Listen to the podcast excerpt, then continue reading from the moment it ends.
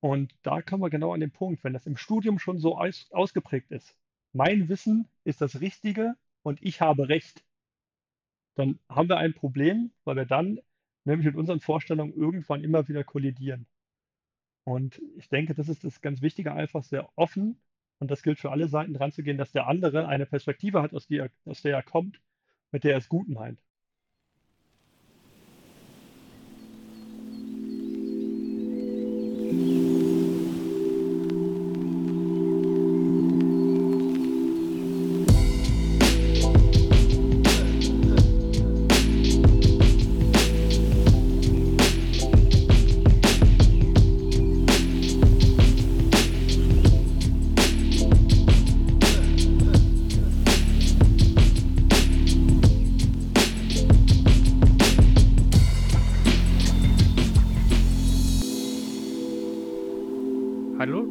Zurück zu einer neuen Folge Architekten und ihre Marken. Und heute haben wir den Daniel, Daniel Richter bei uns. Daniel ist Key Account Manager bei Graphisoft und eine herzliche Empfehlung vom lieben Vadim gewesen, der ja auch schon bei uns hier im Podcast war. Und ja, ich werde nicht länger drum rumsprechen. Daniel, wer bist du und was machst du? Ah, hi Kenny, hi Max. Wie du schon gesagt hast, bin ich bei Graphisoft. Die meisten kennen uns wahrscheinlich vom Archicad, das ja in der Planerwelt sehr stark verbreitet ist und auch da echt unterwegs ist. Und da bin ich als Bauingenieur dafür zuständig, dass tatsächlich unsere Kunden gemeinsam arbeiten, sei es die Architekten, die Ingenieure, die Tragwerksplaner, weil da gibt es die Möglichkeiten, dass man das einfach machen kann. Und ich sehe das auch einfach als wichtig, dass die Seiten aufeinander zugehen und zusammenarbeiten und nicht nur nebeneinander leben. Und da denke ich, ähm, dass das wirklich spannend ist. Und du hast da den Vadim auch angesprochen, der hat ja auch genau diese Philosophie, dass er da voll reingeht und auch wirklich offen auf die Architekten zugeht.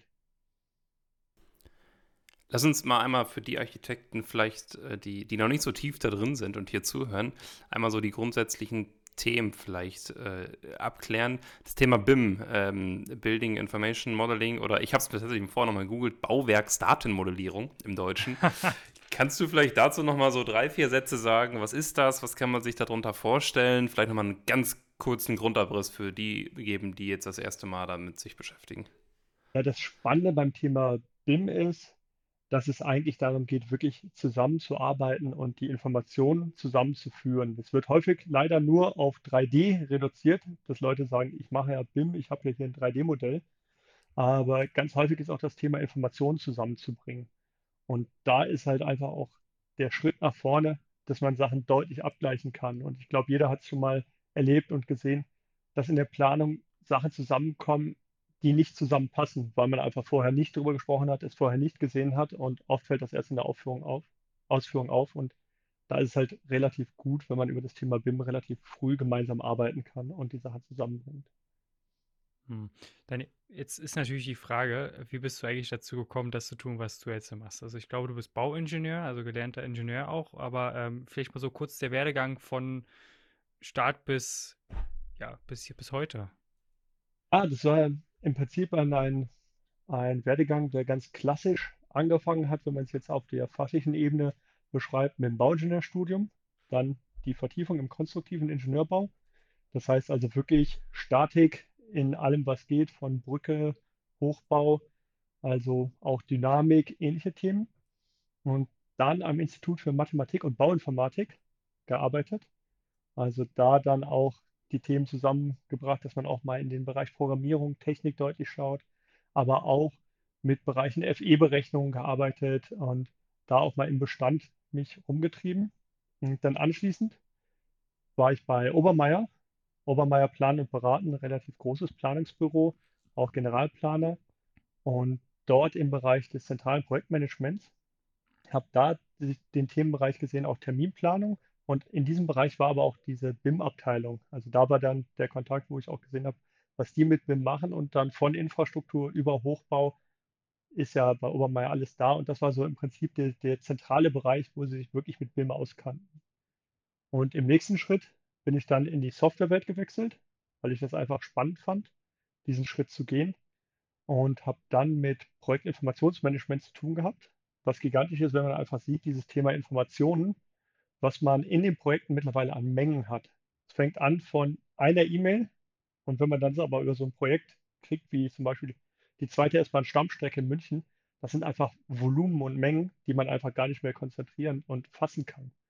Und da einfach zu sehen, wie Leute damit umgehen können. Und dann kam daraus mein Schritt zu Graphisoft, wo es genau um dieses Thema geht jetzt, wie bringen wir das zusammen und schon seit Jahrzehnten, wie bringen wir die Informationen in einem Modell zusammen, dass man daran die Planung machen kann und damit auch arbeiten kann. Und dann bin ich jetzt hier gelandet bei euch beiden. alle, alle Wege führen an diesem Podcast. ähm, Jetzt mal angenommen, ich bin so ein, oder ich habe so ein, so ein Architekturbüro mit vielleicht so drei bis fünf Mitarbeitern, habe da jetzt aber die Digitalisierung vielleicht so ein bisschen verschlafen auch, habe jetzt noch nicht so viel gemacht. Aus deiner Sicht, wie fange ich da jetzt an? Was sind so die ersten Schritte? Was sollte ich jetzt machen? Der erste Schritt ist erstmal, dass du darüber nachdenkst, es zu tun. Das ist schon mal der, der wichtigste Schritt. Weil da bist du weiter als manche andere und vor allem das Wichtige ist, es überhaupt zu machen. Ähm, ich habe es ganz oft, egal wie klein oder groß die Kunden sind, dass die erste Veränderung im Kopf beginnen muss, dass man es überhaupt möchte. Ähm, weil das Schlimmste, was passieren kann, ist, dass Architekten oder Planer insgesamt sagen, in, das ist so weit für mich, das ist total abgefahren, das kann ich nicht. Ein kann ich nicht gibt es in diesem Bereich nicht, weil man kann ganz klein in verschiedensten Bereichen anfangen und wir machen es dann auch immer so mit den Kunden, wenn man umsteigt und sagt, ich möchte jetzt BIM anfangen, dann fängt man erstmal an zu planen und dann wächst das Modell direkt mit. Das heißt, da bin ich schon im ersten Schritt. Und welche Anwendung ich daraus dann ziehe, ob ich sage, ich ziehe mir jetzt meine Massen raus oder ich fange direkt an, interdisziplinär zu arbeiten, gemeinsam mit meinem Statiker, Tragwerksplaner dort Sachen auszutauschen, in den fachbasierten Austausch, Austausch zu gehen oder auch gemeinsam am Modell zu arbeiten. Das ist mir schon vollkommen überlassen. Das hat auch viel damit zu tun, wen habe ich auf der anderen Seite sitzen, weil es müssen natürlich die beiden Seiten auch wollen. Und da kann ich jeden beruhigen, egal ob es ein kleines oder ein großes Büro ist. Man denkt ja immer, in so einem großen Büro fällt das ja viel leichter. Ja, wenn der Chef sagt, wir machen das jetzt, dann funktioniert das. Aber die Abteilungen sind da oft sehr, sehr individuell. Und dann habe ich zwei, drei Querköpfe, die wollen vielleicht nicht. Das heißt, es muss wirklich das Mindset dafür da sein. Und wenn der Chef dann dahinter steht und sagt, ich gehe voran, dann ist egal, ob das Büro, wie du es jetzt gerade gesagt hast, drei Leute oder 300 Leute hat. Dann kann es funktionieren, wenn man da einen Enthusiasmus hat und auch die Leute, die wollen. Es klingt für mich ja vor allen Dingen aber auch so, als hättest du einen sehr menschlich, also so einen sehr menschlichen Job. Das bedeutet, du hast eher auch viel mit der Koordination und der Kommunikation der Menschen zu tun und auch dort so ein bisschen, wie du gesagt hast, so deren Mindset äh, immer wieder zu rütteln. Ich habe auch gesehen, ich glaube, du hast auch mal Projektmanagement-Erfahrung gemacht. Also so ganz neu ist ja es nicht. Aber was ich mich halt frage, also für jemanden wie mich, ich sehe auch deine Bücher im Hintergrund, C und Programmiersprachen und Co. Du hast es ja auch schon gesagt, was, was findest du so spannend und faszinierend an, an Software? Also was, was fasziniert dich daran so? Ich finde das Faszinierende an dem ganzen Thema ist, dass es nichts gibt, was nicht möglich ist. Das heißt, wenn man jetzt sagt, wir können das nicht machen, dann ist es bisher nur noch nicht entwickelt. Und das ist ganz spannend zu sehen, wenn man einfach mal fünf Jahre zurückguckt und das ist auch, wenn wir jetzt wieder den Schluss zu BIM fassen. Ja, das ist ganz häufig, dass Leute sagen, das habe ich mal probiert, das geht nicht. In unserem alltäglichen Leben machen wir das auch nicht. Wenn ich in meinem alltäglichen Leben, weil es sich immer weiterentwickelt, sagen würde, vor fünf Jahren habe ich mal etwas probiert, das geht heute auch noch nicht, dann würde ich ganz schön stehen bleiben. Und dann nehmen wir mal irgendwie so die täglichen Geräte, ein Handy. Was vor fünf Jahren mit einem Handy alles nicht ging, was wir heute wie selbstverständlich machen. Aber da wir uns halt mit dem Handy täglich weiterbilden, das ist einfach so ein bisschen das Thema aus der Werbung raus. Alle zwei, drei Jahre kriegt man irgendwie ein neues Handy oder vier Jahre. Aber da ist, eine, ist ein gewisses Intervall. Ja, das eine geht kaputt, das ist nicht mehr up-to-date, dann bin ich gezwungen, mich damit auseinanderzusetzen. Und in anderen Bereichen habe ich das aber genau nicht. Ist auch ganz interessant, ich habe ein Buch dazu gelesen, Factfulness von Hans Rosling, wo es genau darum geht. Ähm, ich weiß nicht, ob ihr es kennt, weil der Kelly gerade schon Daumen hoch finde ich eine, eine ganz spannende Thematik, dass eigentlich die Experten immer darauf sitzen bleiben, was sie irgendwann mal gelernt haben. Das heißt, wir versuchen immer mehr zu lernen, aber ganz häufig updaten wir nicht das, was wir einmal als Erfahrung gemacht haben. Das macht unser Leben zwar einfach, wenn wir aus dem Bekannten extrapolieren, sorgt aber dafür, dass wir irgendwann nicht mehr auf dem Stand sind. Und das ist, glaube ich, bei dem Thema Software ganz häufig. Das geht sehr schnell weiter. Das heißt, nur weil es vor drei Jahren nicht geklappt hat, heißt es nicht, dass es jetzt nicht klappt. Und da sehe ich im der Welt des BIM wahnsinnig viele Themen. Was wir jetzt alles können, das ist schon gigantisch. Jetzt ist ja ähm, noch wahnsinnig viel so im, im Raum. Ich glaube, wenn man ähm, seit letztem Oktober regelmäßig sein Social Media aufmacht, ist dieses Thema Metaverse. Ist, glaube ich, so eins, um das man nicht drum herum kommt. Ob jetzt das Metaverse an sich von Facebook da irgendwann die große Rolle spielt oder irgendwas anderes, sei mal dahingestellt. Aber wenn du sagst, vor fünf Jahren haben wir noch nicht gewusst, was wir heute mit unserem Handy machen. Was machen wir denn in fünf Jahren nicht nur mit unserem Handy, sondern vielleicht auch mit anderen Softwarelösungen oder Digitalisierungslösungen?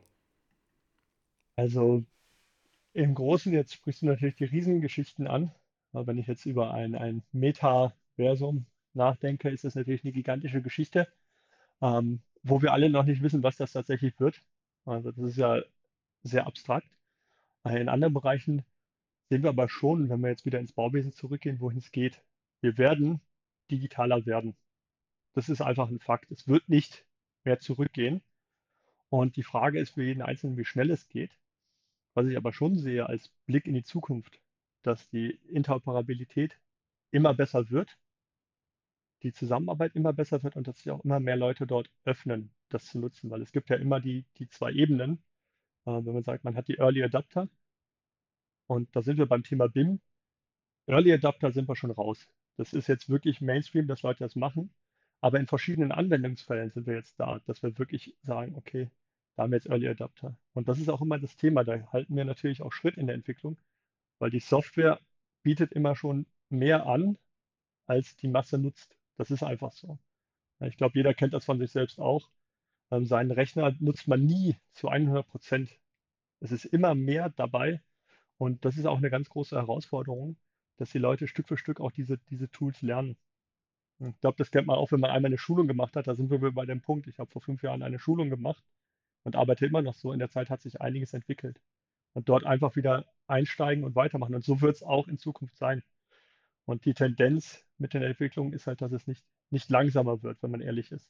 Und da sehe ich halt die Herausforderung, dass Software einfach immer intuitiv bleiben muss. Und das ist einfach auch ein, Schwerpunkt bei uns, dass es intuitiv funktioniert und ich nicht vier Wochen erstmal irgendwas lernen muss, bis ich den ersten Strich mache, sondern es muss möglichst schnell von alleine funktionieren. Deswegen ist mein Ansatz auch immer, dass man möglichst schon nach, nach ein, zwei Stunden wirklich die ersten Sachen richtig selbst machen kann und nicht erst zwei Wochen vollkommen unproduktiv ist.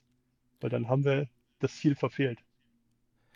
Bei der, bei der Digitalisierung ist ja auch oft so, das ist ja auch völlig in Ordnung, dass wir so so von Flugtaxis sprechen und das ist alles digital und dann fährt man mit dem Auto durch Europa und kann quasi in jedem Außer äh, Land außerhalb Deutschlands mit der, also nur ein Beispiel, mit der Karte direkt an der Zapfsäule zahlen und das ist in Deutschland kaum möglich und das wären ja erstmal kleinere Schritte für die Digitalisierung, oder? Dass man jetzt nicht sagt, ich muss jetzt mein äh, Modell, was ich hier habe, sofort begehen können, sondern vielleicht Step by Step äh, andere Sachen angehen. Ja, das, das, das ist ein schönes Beispiel mit der Karte, ja, weil da können wir eigentlich auch wieder zu dem, zu dem Buch zurückgehen, Factfulness, dass man nicht sieht und nicht mitbekommt, diese kleinen Veränderungen. Das heißt, diese, diese kleinen Veränderungen kriegen wir fast nicht mit. Und das sagen wir ganz häufig, kennen wir, glaube ich, auch alle, das haben wir schon immer so gemacht. Ja, dass der, der, der Statiker sagt, das habe ich schon immer so gemacht. Der Architekt sagt, das habe ich schon immer so gemacht. Kennen wir von überall. Und das ist nicht wahr. Nur man selbst merkt es nicht. Weil keiner wird schon immer so gearbeitet haben. Man hat immer etwas anders gemacht. Sei es, dass man früher keine E-Mail geschrieben hat. Das heißt, ich mache es schon anders. Und das heißt, der pauschale Satz, das haben wir schon immer so gemacht, ist in der Regel nicht richtig. Und dessen müssen wir uns einfach bewusst sein. Und da kommen wir jetzt zu der Karte. Ähm, wir schauen als Deutsche auch sehr gerne drauf, was in anderen Ländern schon alles geht. Und ich kann dir überall immer ein Beispiel zeigen, was in anderen Ländern geht und wo andere Länder dann aber auch genauso scheitern. Und das Schöne ist jetzt, wenn du bei deiner Karte bist, ähm, wie häufig ich jetzt schon an verschiedensten Orten, auch in Deutschland, einfach sagen kann, ich zahle mit der Karte direkt, ich zahle mit meiner Uhr. Ja, das wird ja immer mehr möglich. Und tatsächlich ist da auch das Interessante zu sehen, dass ich für mich feststelle, dass es wie auch jetzt eben mit der Bürothematik nicht darauf ankommt, wie groß das Büro oder der Laden ist, sondern der kleine Bäcker, wenn er einfach Bock drauf hat, dann macht er das. Und dann gibt es da auch keine Gründe, das nicht zu tun. Und das ist häufig so dieses Denken, wie jetzt du mit, mit der Zapfsäule gerade auch. Das haben wir noch nie, das konnten wir nicht. Das, ja, es gibt ganz wenige Bereiche, wo es wirklich aus rechtlichen Grenzen Gründen nicht dürfen. Weil sehr häufig steht man sich einfach im Weg, dass man sagt, das, oh, das, das dürfen wir nicht, das haben wir noch nie. Das wird schon gute Gründe haben, warum wir das nicht gemacht haben. Ist auch so ein, so ein Satz. Da haben wir uns schon was bei gedacht. Ja. Gibt so eine, so eine spannende Anekdote. Ich gucke momentan sehr viele Vera Birkenbill-Videos. Und es gibt so bei der älteren Generation, da bin ich leider schon raus, deswegen kannte ich das vorher gar nicht, das Beispiel, dass man ähm, mit, ah, was, wie war das gewesen, mit Messern und, und äh, Löffeln soll man keine Kartoffeln und kein Fisch essen. Und der Grund war eigentlich gewesen, also die meisten Menschen hinterfragen das ja nicht. Das sind ja dann Programme, die man einprogrammiert bekommt, weil das mal irgendwann einen Grund dafür gab, dass man das wirklich nicht gemacht hat. Ja, also es gab immer hinter irgendetwas ja wirklich mal einen Grund. Aber das wird dann irgendwann über Generationen nicht mehr hinterfragt. Und der Grund zum Beispiel da war ja gewesen, ähm, dass damals das Besteck aus Silber war und Silber tatsächlich bei bestimmten Lebensmitteln blau angelaufen ist, wenn man das benutzt hat. Und deswegen hat man das gemacht, aber das hat sich über Generationen fortgesetzt. Obwohl ich, ich weiß nicht, wie es bei dir ist oder bei dir, Max, ich esse nicht mehr mit Silberbesteck. Also ich esse mit ganz normalen Stahlbesteck. Äh, also ich brauche jetzt nicht das Silbergesteck. Deswegen kann man das heutzutage machen und einfach auch regelmäßig seine Glaubenssätze zu hinterfragen. Ist das noch aktuell? Und was ist der Ursprung einer eines Glaubenssatzes oder einer Regel. Ich glaube, das ist auf jeden Fall ein ganz interessantes Thema, vor allen Dingen auch in der Digitalisierung. Na, ist doch ein mega spannendes Interview bis jetzt, oder nicht? Weißt du, was auch mega spannend ist? Personal Branding für Architekten. Denn damit machst du nicht nur noch mehr Umsatz und sparst gleichzeitig Zeit, du arbeitest nur noch mit deinen idealen Traumkunden zusammen und das Beste, du ziehst die richtigen Mitarbeiter an. Und wenn sind wir doch mal ehrlich, das ist doch ein Thema für jeden von uns. Wenn du erfahren willst, wie du das Ganze für dich umsetzen kannst, dann schau in den Shownotes, buch dir einen kostenlosen 30-minütiges Gespräch mit uns. Und jetzt wünsche ich dir viel, viel Spaß beim Weiterhören. Ich finde das aber auch ganz spannend. Ich meine, bei euch das Thema, ihr sagt ja auch mal Architekten und ihre Marken. Ähm, wenn ich mir das, das anschaue, ist natürlich auch das, dass ich mich selbst immer wieder hinterfragen muss. Wenn ich jetzt sage, nehmen wir mal die, die gute alte Zeit, wie man es mal so schön sagt. Ja? Da habe ich gesagt, ich gehe zum Architekten wer war denn das? Ja, da war das der, der in Reichweite war. Und so fangen wir ja an. Je mehr wir das haben, irgendwann fing man dann an und sagt, okay, es gibt jetzt Generalplaner. Heutzutage ist zu sagen, ich bin Generalplaner, ist kein Alleinstellungsmerkmal. Erstmal allein die Behauptung reicht nicht aus. Und dann zu sagen, ich bin Generalplaner, das muss ich schon irgendwie belegen. Weil Anfragen an andere weiterleiten, ja, das kann eigentlich auch jeder und sich deswegen Generalplaner nennen. Also ich spreche jetzt wirklich aus Auftraggebersicht. Und das heißt, ich brauche da schon eine ganz klare Position und auch eine ganz klare Glaubwürdigkeit. Und das ist natürlich das, das Thema, wo ich glaube, dass es wichtig ist, sich auch in bestimmten Bereichen einfach klar zu äußern, klar aufzustellen und zu sagen, ich gehe diesen Weg. Und da ist jetzt für mich immer ganz spannend, ähm, wenn jemand sagt, wie ihr jetzt auch, was ist denn BIM und erklärt das vielleicht nochmal. Jetzt muss ich sagen, ich muss mir allein schon dessen bewusst sein, wenn ich BIM als Aushängeschild nehme, brauche ich auch den Auftraggeber, der würdigt, dass ich BIM mache als Botschaft. Das, das heißt, eine reine Positionierung, ich mache BIM, ist noch keine Aussage, sondern ich brauche eine, ich mache BIM um, weil, für dich, das zu erreichen. Und dann kann ich es wieder auf das Thema BIM-Technologien abzielen. Aber für mich als Auftraggeber zu sagen, ich mache jetzt BIM. Das heißt, ich muss auch das sagen, warum ich es mache. Und das ist auch ganz wichtig. Auftraggeber verlangen es, aber Auftraggeber wollen auch etwas davon haben. Und damit stelle ich auch ganz klar raus, dass ich etwas kann und dass es mir wichtig ist, das zu machen und dass ich es verstanden habe. Weil irgendwelche Buzzwords auf meine Webseite knallen, das hat noch nichts gelöst. Und daran, damit zeige ich dann auch, ich mache das, um dir folgenden Mehrwert zu bieten. Und dann habe ich auch eine Chance, dass der Auftraggeber es versteht, warum er mich dafür bezahlt, warum er mich beauftragen sollte. Und ich denke, das ist ganz wichtig bei diesem Thema BIM. Es ist nämlich nicht nur so, dass man das macht, um BIM zu machen, wie es leider auch so häufig gesagt wird, sondern wir sehen es und ich sehe es täglich. Mehrwerte, Leute, die schneller werden, die irre Geschwindigkeit in manchen Projekten haben, die einfach dort vorwärts kommen. Und deswegen kann ich nur sagen, jeder sollte einsteigen und dann da einsteigen, wo er für sich auch schnell eine Chance sieht, wirklich etwas besser zu machen und nicht einsteigen, um einzusteigen. Weil dann drehen wir uns im Kreis. Also ich muss einsteigen und dann direkt mir besti bestimmte Bereiche suchen, wo ich besser, schneller, effizienter einen Mehrwert biete. Und das kann für jeden unterschiedlich sein. Das ist ja das Schöne. Wir haben so viele Felder, wo wir durch BIM Vorteile entdecken können und anbieten können, dass eigentlich jeder für sich nur überlegen muss, welches Feld möchte ich anbieten und bespielen. Du hast es gerade so ein bisschen schon äh, durch, durchscheinen lassen. Ähm, eine Frage, die wir im Podcast immer hier ganz gerne stellen, weil es ja um Architekten geht. Ähm, was können oder was sollten Architekten aus deiner Sicht besser machen? Anders machen, mhm. vielleicht auch. Besser ist ja immer so aus dem äh, Gesichts- oder aus dem Betrachtungspunkt zu sehen, aber was könnten oder sollten sie anders machen? Genau, besser ist auch immer schwer, weil ich glaube, die, die Architekten haben das ja auch äh, für sich gelernt, damit sie das besser machen können als ein, als ein Bauingenieur, den Architekturbereich. Ja. Das muss man auch ehrlich sein. Aber was ich glaube, was wir alle immer besser machen können, ist frühestmöglich mit den anderen in Dialog zu gehen und uns die Meinung zu, zu holen und frühestmöglich in den Austausch zu gehen. Auch wenn das häufig leider Gottes durch Verträge und ähnliches schwieriger ist, nicht so leicht ist, weil erst später beauftragt wird. Die Gründe kennen wir alle. Aber wirklich offen drauf zuzugehen und zu sagen, der andere hat eine Perspektive, die es wert ist, gehört zu werden. Ähm, ich habe da so, so, ein schönes Beispiel. Ähm, das war eine Veranstaltung mit Studenten und wir haben die gleiche Veranstaltung eigentlich gemacht. Einmal mit den Architekten und einmal mit den Bauingenieuren. Und wir haben das gleiche Problem aufgeschrieben. Und es ging einfach nur darum, ganz klassisch eine Stütze und jetzt sagt der Tragwerksplaner, die Stütze muss dahin, der Architekt sagt, die Stütze stört da. Und die Frage ist einfach nur, wer hat recht?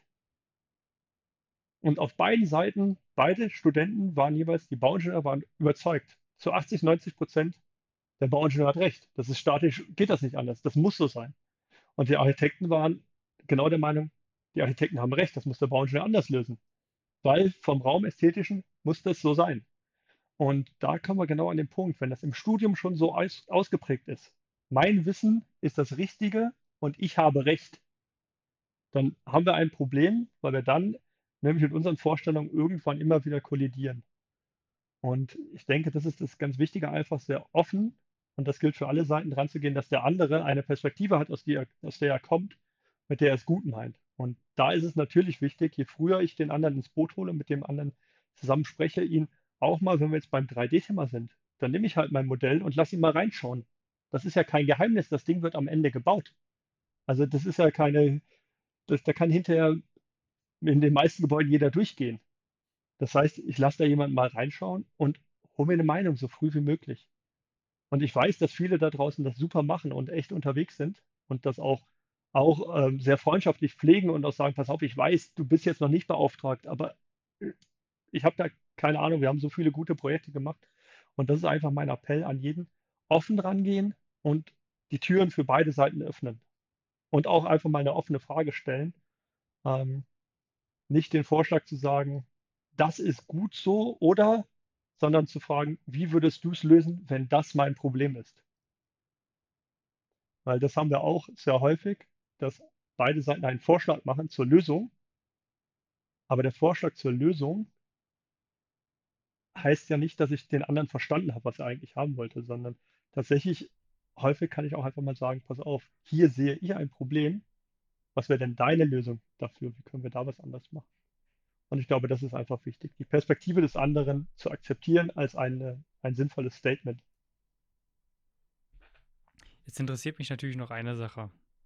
Du hast es schon so ein bisschen gesagt, die Technik kann immer mehr, als man eigentlich benutzt. Ja, dann gibt es da so die, die paar äh, Ausreißer, sagen wir mal, diese Early Adapter, die diese Funktion relativ früh schon nutzen, die auch für sich erkennen. Was, was gibt es denn gerade so, so eine Technologie oder vielleicht so eine Softwarelösung, wo du sagst, die ist eigentlich so genial, aber die wird noch nicht so viel genutzt? Ähm, welch, welche wäre das? Wo sagst du so, äh, kannst du auch mal ganz persönlich sein, ohne jetzt einfach mal so aus dem Nähkästchen, was findest du total geil? Gut, jetzt kann ich ähm, eine Sache, die ich total geil finde, weil sie bei uns ist, finde ich die, die, die Zusammenarbeit. Ähm, ja, das ist so, so ein Thema, ähm, die, der Austausch zwischen Architekten und der Tragwerksplanung über dieses SRF-Format, das finde ich einfach cool, weil innerhalb von ein, zwei, drei Jahren hat sich das so schnell entwickelt, dass eigentlich jetzt alle große Statikhersteller das implementiert haben. Das heißt, ich kann jetzt als Architekt tatsächlich Modelle austauschen auf einem, auf einem Format, das da vollkommen, vollkommen neutral ist, Excel-basiert. Und das finde ich eine total coole Entwicklung, dass das so schnell geht. Und es ist auch ein Zeichen, ähm, dass alle Hersteller das sehr schnell implementieren, dass da wirklich auch ein Bedarf ist. Und das finde ich ist sowas, was, was super schön ist. Und da denke ich sowas, das sollte jeder sich einfach mal anschauen, wie man dann, ob es jetzt ähm, aus dem Archicad raus direkt ist, dieses Modell zu übergeben, aber einfach auch als Statiker, welche Möglichkeiten habe ich das zu übernehmen, das einfach mal anzuschauen, finde ich eine, eine ganz coole Geschichte. Hm. Im sonstigen Softwarebereich, auch im Allgemeinen, gibt es so viele Kleinigkeiten und das Schlimme ist, die Sachen, die wir zu wenig nutzen, das stellen wir meistens erst in den fünf Jahren fest, dass wir es zu wenig genutzt haben. Das heißt, ich wäre ja schon sehr visionär, wenn ich jetzt wüsste, was ich zu wenig nutze. Aber was ich halt immer noch eine coole Geschichte finde, da bin ich bei dir, Max, da bin ich auch ein Freund. Ähm, schnell digitale Zahlen, solche Sachen zügig, mhm. bin ich einfach, finde ich einfach eine, eine, tolle Geschichte. Sachen schnell abwickeln, viel automatisieren, ähm, weil ich glaube, dass wir da in allen Bereichen sehr viel liegen lassen mit Themen, die wir, die wir eigentlich ungern machen. Ja, das sind so, und das, das sehen wir ja überall. Weil man sieht dann immer erst hinterher, was sich wirklich durchsetzt. Aber ich glaube, das ist auch, wenn wir, es wird immer das Thema BIM in den Raum gestellt, aber viel geht es darum, auch mal Sachen zu digitalisieren und schneller zu machen. Und wenn man das dann drauf hat, kriegt man einfach Sachen sehr schnell geregelt. Und ich glaube, dann, dann macht es Freude, weil das ist ja eigentlich die Aufgabe. Die Software soll einem das Leben ja nicht komplizierter oder aufwendiger machen. Und das sieht man ja auch am, am Markt, dass sich sehr häufig die Sachen durchsetzen, die besonders clever eine, eine Abwicklung von irgendeinem nervigen Prozess ähm, erleichtern. Ich meine, PayPal ist ja nicht so groß geworden, weil sie die Lastschrift kopiert haben. Aber die Leute hatten keine Lust, ein Lastschriftverfahren abzuwickeln und wollten da auf einen Knopf und das eingeben. Und das ist, das ist, was da einfacher gemacht wurde. Und so ist es auch mit anderen Themen. Software ist nur erfolgreich, wenn sie Sachen leichter macht und gleichzeitig visionär ist. Und ich meine, das ist halt spannend. Du hast eben das Metaversum angesprochen schon, solche Themen. Hm, das war beim, beim Gründer von, von Graphisoft damals die Idee, und das war in den 80ern, ein Kraftwerk komplett in 3D darstellen zu können. Und ich würde behaupten, zu der Zeit, das war aber total visionär, total abstrus. Wie soll denn das gehen?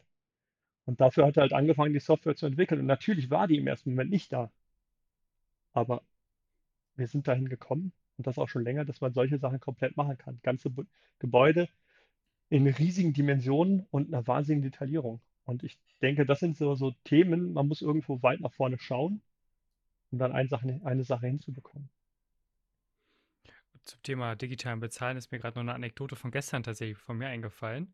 Das ist einfach so genial.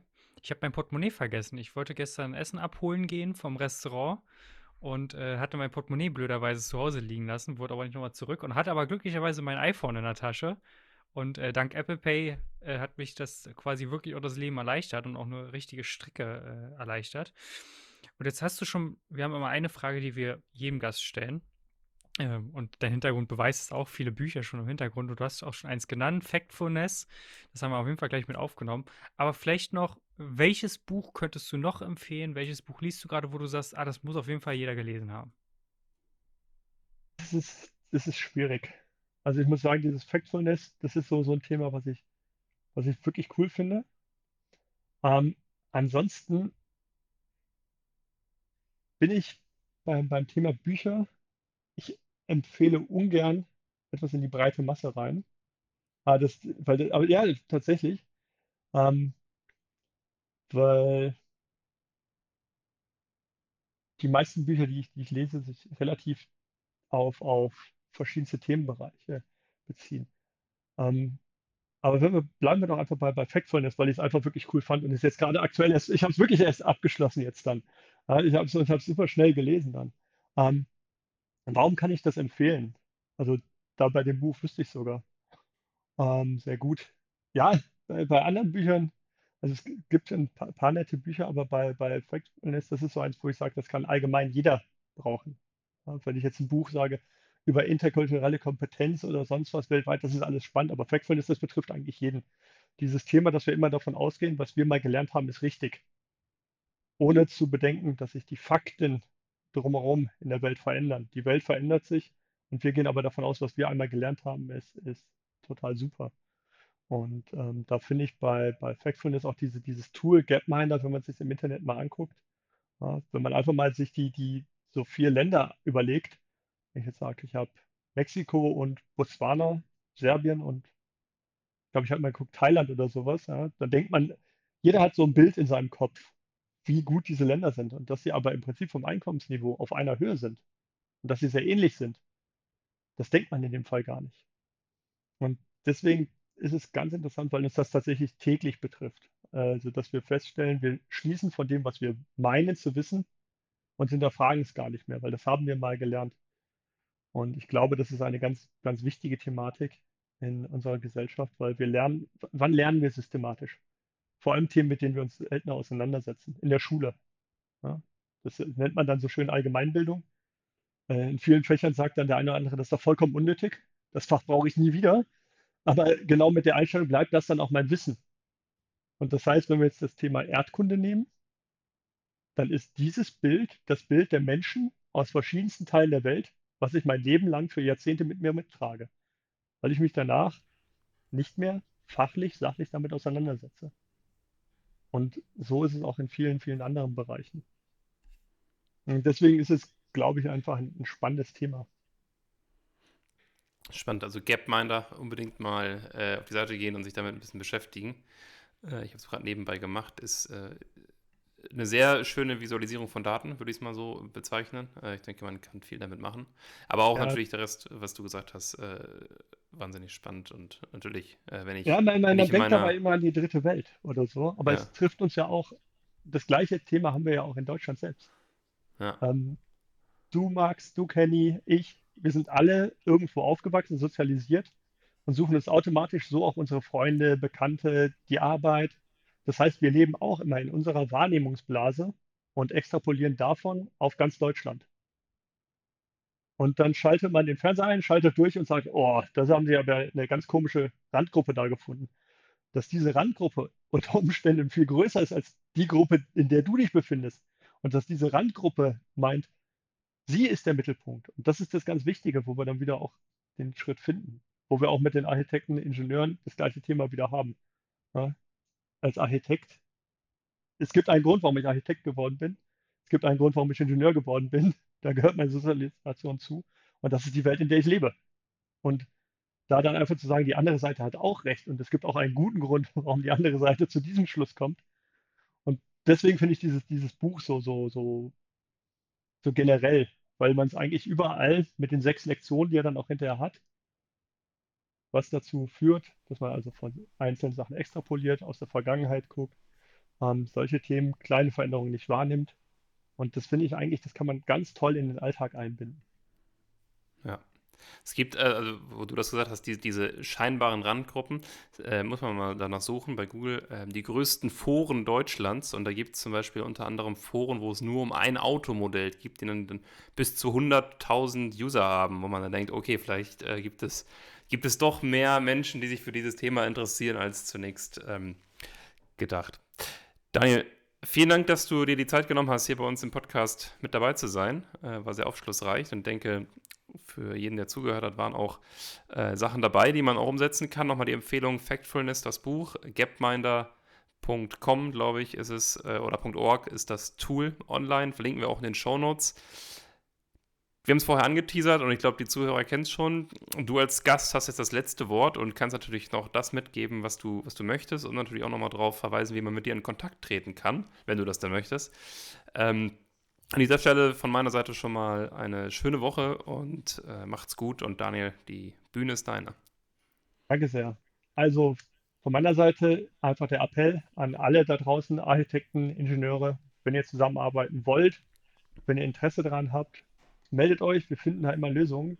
Ihr könnt mich gerne ansprechen, anschreiben ähm, oder auf LinkedIn vernetzen. Ich denke, die Kontakte werden gleich dann unten irgendwo auch angezeigt.